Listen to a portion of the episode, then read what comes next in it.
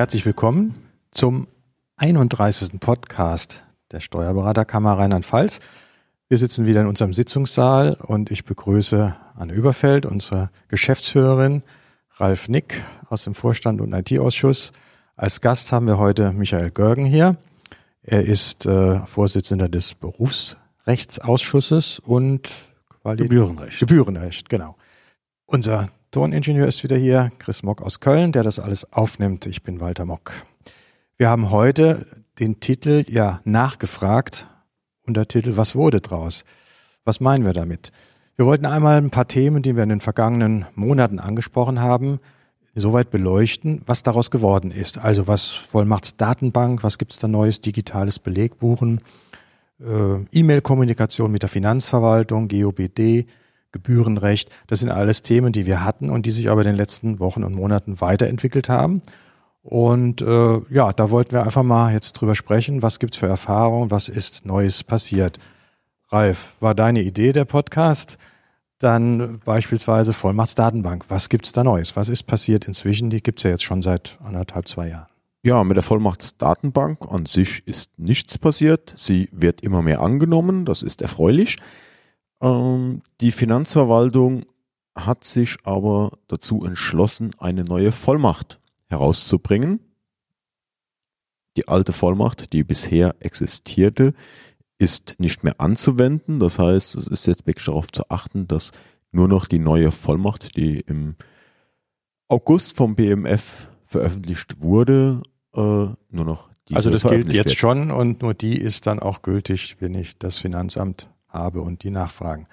Ja, Anne? gilt aber nur für Neumandate. Altmandate kann man die alte Vollmacht weiterverwenden, sofern diese nicht inhaltlich beschränkt war. Das ist eine wichtige Info, denn das wäre ja schrecklich, wenn wir die ganzen alten Vollmachten wieder neu aufrollen müssten.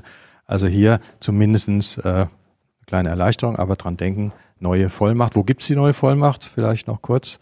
Ich kann sie beim BMF runterladen. Äh, bei der Steuerberaterkammer kann ich sie runterladen natürlich. Sehr gut. Und äh, für Anwender, ein kleines bisschen Werbung, äh, der DATEV, da gibt es auch die Vollmacht direkt zum Importieren in die Dokumentenmanagement-Systeme, dass sie direkt dort aus. Also für jeden ist da ein Ort zu finden, wo er dann auch diese Vollmacht bekommt. Insgesamt, also ich wende das ja jetzt ziemlich flächendeckend an, du auch, Ralf. Ja. Ich kann nur sagen, für die Kollegen, die es noch nicht machen oder sich noch nicht entschlossen haben, das ist wirklich eine tolle Sache.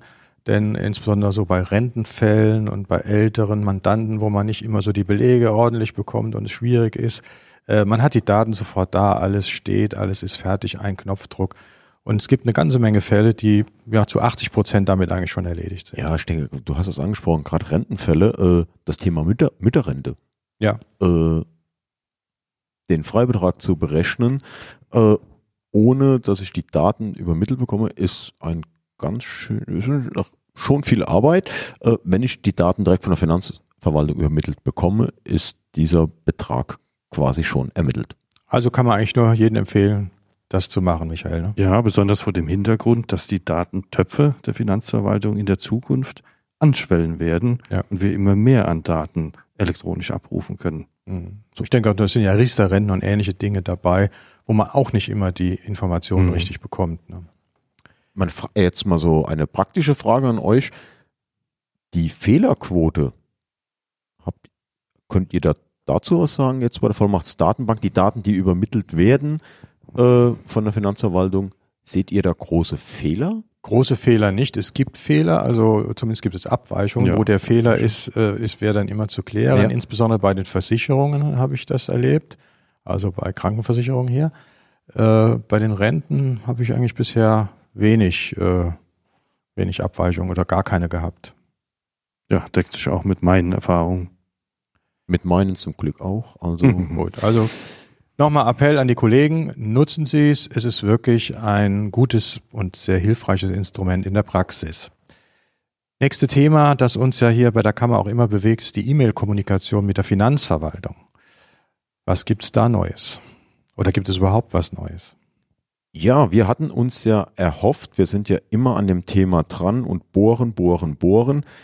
Am Anfang hat man gesagt, es sind dicke Bretter zu bohren und nach der Landtagswahl oder vor der Landtagswahl haben wir gedacht, naja, wenn sich vielleicht im Finanzministerium was tut. Vielleicht könnten wir da äh, weiter bohren, aber Anne?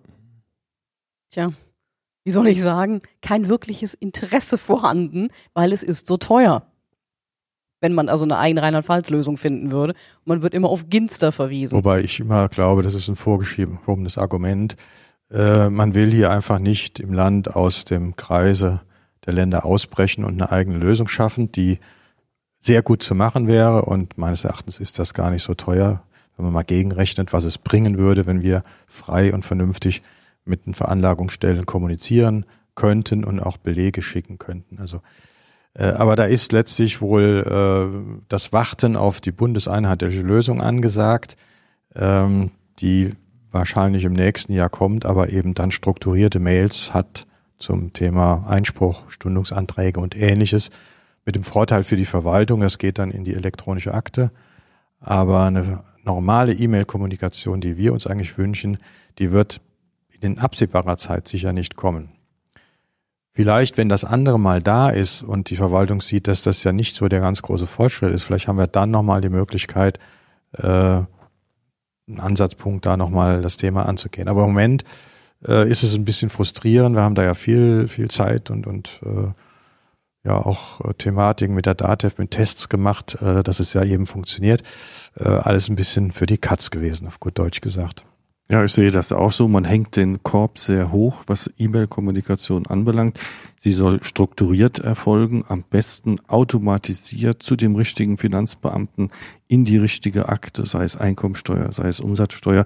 Wenn man das aber mal vergleicht mit der Kommunikation per Telefax, geht das genauso unstrukturiert. Auch da muss der Bearbeiter lesen, erkennen, um was es geht und dann für eine geordnete Ablage sorgen. Das ist man offensichtlich nicht bereit, bei der E-Mail zu tun. Ich meine, die Faxlösung, die wir hier in Rheinland-Pfalz haben, ist, glaube ich, einmalig bei uns hier in der Republik. Ich kenne, weiß nicht, ob wir ein Bundesland haben, also Hessen oder äh, ich weiß es Berlin, Nordrhein-Westfalen, alle haben keine Faxlösung. Bei uns hat ja der Mitarbeiter ein PC-Fax. Wir faxen dem direkt an den mhm. Arbeitsplatz. Ja. Das ist schon eine erhebliche Erleichterung, wenn man nach dem Telefonat sagen kann, hast du gleich bei dir im PC. Mhm. Ähm, und da geht das ja auch. Und die E-Mail-Adresse der Veranlagungsstelle, die ist ja auch da. Jede Stelle hat ihre E-Mail. Auch das ist vorhanden. Also äh, der Schritt jetzt zu sagen, wir, wir machen das, der ist so klein, weil wir eben die Verschlüsselungstechnik auch haben. Also das zusammenzuführen, was wir schon haben, ist eigentlich, naja, keine Kleinigkeit, aber eine sehr gut lösbare Aufgabe. Das ist meine Auffassung. Gut, das ist das Aktuelle zur E-Mail-Kommunikation. Jetzt haben wir fast ein Jahr GUBD. Das war ja ein sehr großes Thema, hat hohe Wellen geschlagen. Und äh, man könnte zum jetzigen Zeitpunkt schon mal fragen, ja, was gibt es denn für Erfahrungswerte? Hat sich was in der Praxis geändert? Michael, hast du konkrete Veränderungen gespürt durch die GOBD? Nein, also Veränderungen gibt es noch keine zu vermelden da wir erst in einigen Jahren, wenn die Betriebsprüfungen über die Jahre 2015 oder 2016 gehen werden, erkennen können, ob es hier zu Verschärfungen kommt oder nicht. In den Gesprächen mit dem Landesamt für Steuern und in anderen Gesprächen mit den Finanzbeamten wird immer wieder beteuert, die GOBD sei nichts Neues, es würde sich nichts ändern, man habe nur das, was bisher schon galt, kodifiziert. Warten wir es ab. Ralf, bei dir Erfahrungen zur GOBD? Ja, es waren einige Betriebsprüfungen gewesen und wenn ich jetzt den Ansatzpunkt nehme, es hat sich nichts getan oder nichts geändert im Gegensatz zu früher. Auch in Gesprächen mit Sachgebietsleitern, wenn man angesprochen wird, wie ändert die GOBD das Prüfungsverhalten der Prüfer, bekommt man zu hören, es tut sich nichts neu oder es ist nichts Neues da.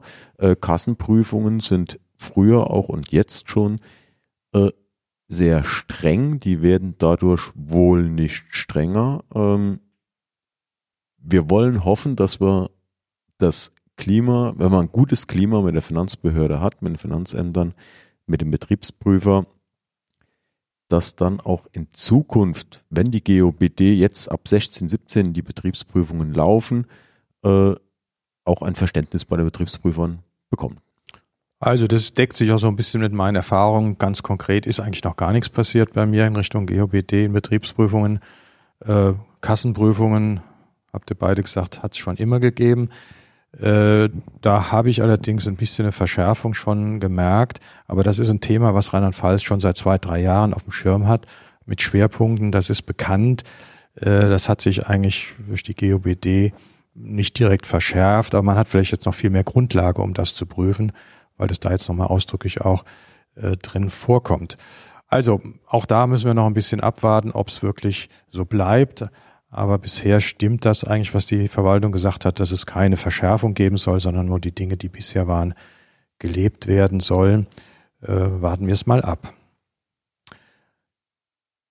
Kleines Thema Update Gebührenrecht. Was ist im Gebührenrecht passiert? Das ist eher eine Frage an die Geschäftsführung der Kammer, weil da ist ja für Gebührenrecht auch schon mal zuständig hier.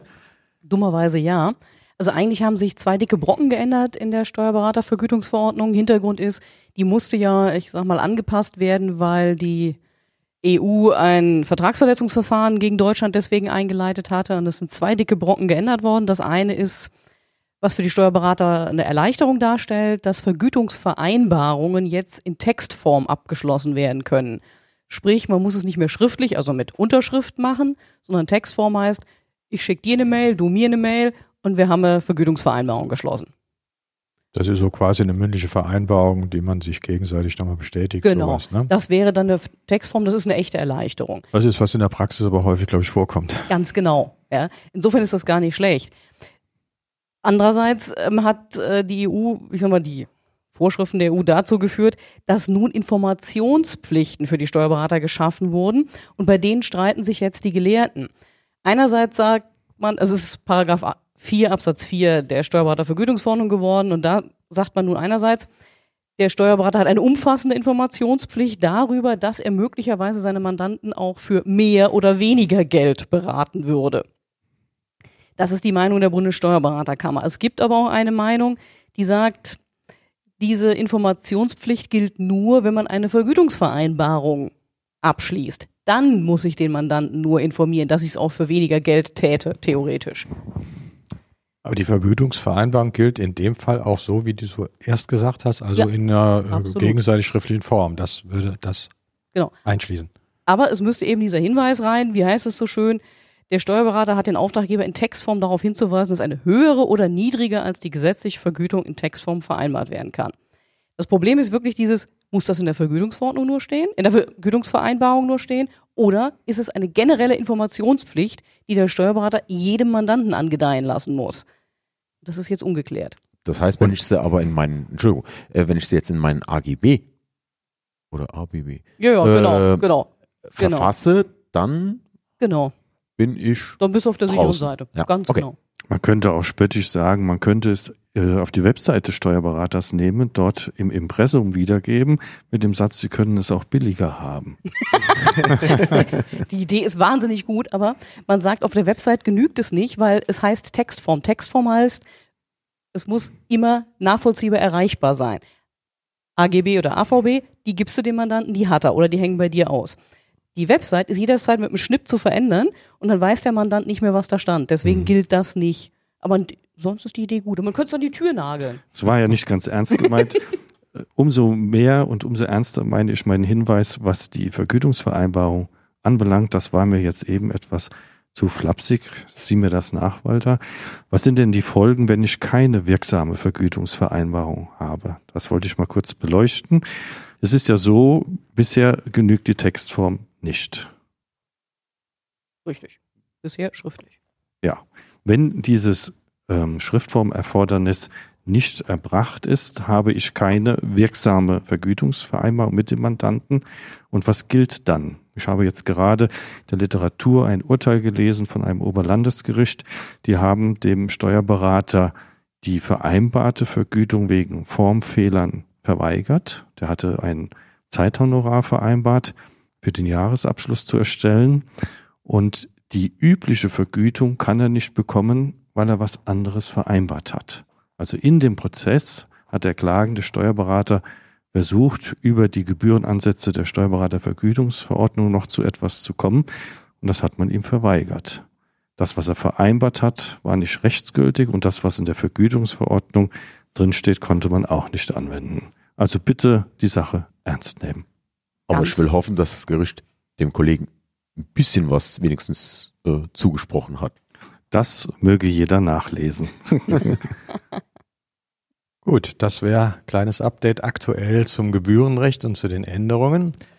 Ja, vielleicht zum Abschluss noch ein kleines Thema, äh, das wir jetzt dann nicht zu lange ausschlachten sollten, weil auch darüber könnte man wieder sehr lange sprechen. Das digitale Belegbuch nimmt ja zu, Unternehmen online ist ja in aller Munde. Äh, gescannte Belege weitergeben und dann verbuchen. Ähm, aber das Problem, was sich zeigt, oder was jetzt auch ein bisschen hochgekommen ist, Ralf, was ist, wenn der Mandant den Berater wechselt und wenn er dann seine Belege digital bei dem großen grünen Haus hat und der Kollege, der das übernimmt, der ist da nicht vertreten. Äh, was passiert eigentlich mit den digitalen Belegen? Wie gebe ich die dann weiter? Diese Fragen sind hochgekommen. Ja, die Probleme hatten wir ja in einem vergangenen Podcast schon mal angesprochen. Ich, ich denke, wenn ich sie äh, bei Datev und Unternehmen online, ich denke, äh, Mitbewerber haben ähnliche Produkte, bei Unternehmen online habe, dann ist das kein Problem, dann kann ich die auf einer Archiv-CD die Belege mitgeben. Was ist aber, wenn der Kollege die Belege im Haus scannt, also DMS, und hat eine Verknüpfung in die Buchhaltung? Da waren wir letztes Mal stehen geblieben und wussten nicht, was ist mit der Verknüpfung der Belege. Äh, da kann man ein bisschen Erleichterung äh, signalisieren.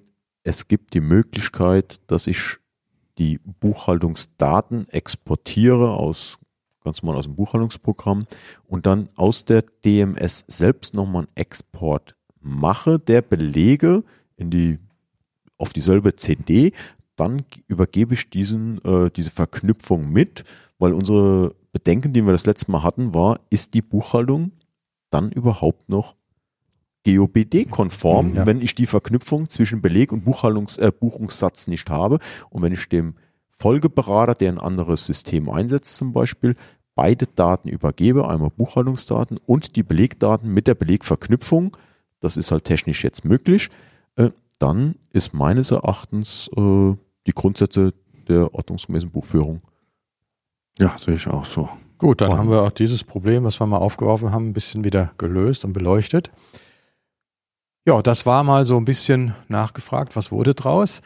Und äh, ich danke euch für diese Podcast-Runde. Bis zum nächsten Mal. Tschüss.